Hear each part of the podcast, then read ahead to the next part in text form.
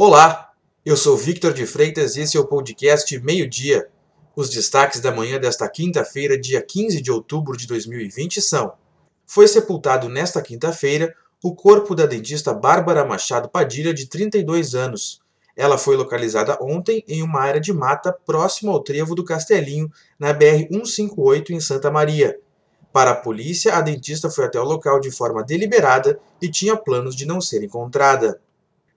A secretária Arita Bergman afirmou que a vacinação contra o coronavírus será gratuita e terá distribuição igualitária.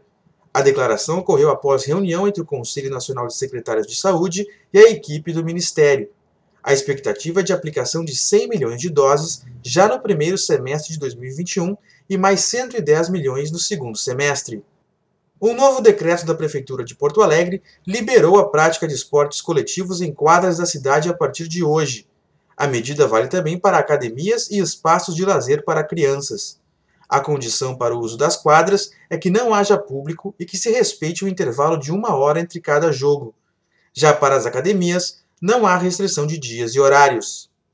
A Brigada Militar prendeu cinco pessoas que estariam roubando peças e acessórios de carros que se acidentaram em Rosário do Sul, na região central do estado. A colisão envolveu seis veículos e causou a morte de duas pessoas na terça-feira. Segundo a Brigada Militar, três homens removeram estepes, macacos hidráulicos e faróis, enquanto os outros dois davam cobertura. O ar seco que predomina no Rio Grande do Sul deixa o tempo firme na maior parte do estado nesta quinta-feira. Deve chover de forma isolada apenas na fronteira oeste, na serra, nas regiões norte e noroeste e no litoral norte. As temperaturas seguem amenas, máxima de 24 graus em Vacaria. Para saber mais, acesse agorars.com. Acompanhe arroba agora no RS também nas redes sociais.